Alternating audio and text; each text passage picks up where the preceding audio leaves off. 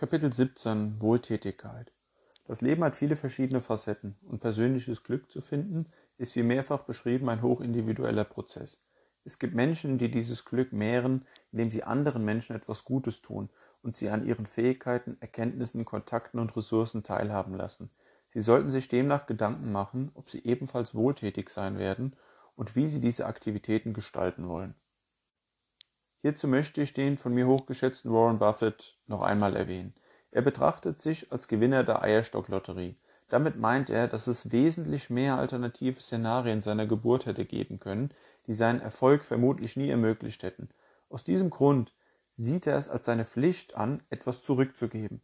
Für ihn stellt Geld, auch wenn er einer der reichsten Menschen der Erde ist, kein Selbstzweck dar. Vielmehr sucht er es sinnvoll zum Wohle der Menschheit einzusetzen. Wer sich in guten Lebensumständen wiederfindet, kann leichter dazu beitragen, dass es anderen Menschen besser geht. Damit sind nicht nur finanzielle Ressourcen, sondern auch Zeit und Wissen gemeint. Wie und wo man sich einbringen möchte, ist jedem Menschen selbst überlassen.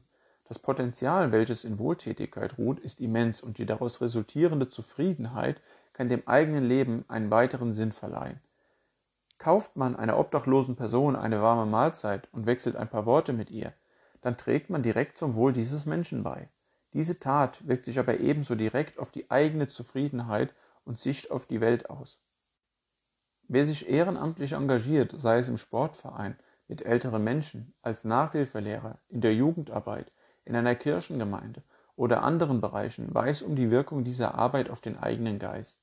Sie werden ihr ganzes Leben von diesen Erfahrungen profitieren ich spreche in diesem Fall aus Erfahrung. Meine ehrenamtlichen Tätigkeiten begleiten mich noch heute auf vielen meiner Wege, auch wenn sie momentan in der Vergangenheit ruhen.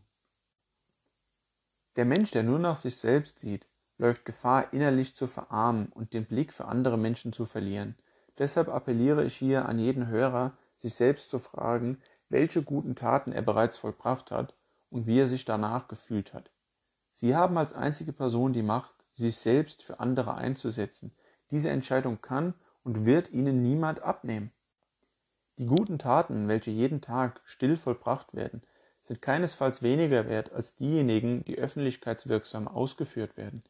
Jeder kleine Akt der Nächstenliebe und Güte macht die Welt ein Stückchen besser und trägt dazu bei, ihren Fußabdruck, den sie auf der Erde hinterlassen, zu vergrößern. Denken Sie in aller Ruhe einmal darüber nach, ob und wie Sie sich wohltätig engagieren können ohne dabei wirklich Verzicht auf andere Dinge üben zu müssen. Denn dieses Potenzialfeld gibt ihnen ihre Gabe um ein Vielfaches vermehrt zurück und lässt sich ohne große Vorbereitung angehen.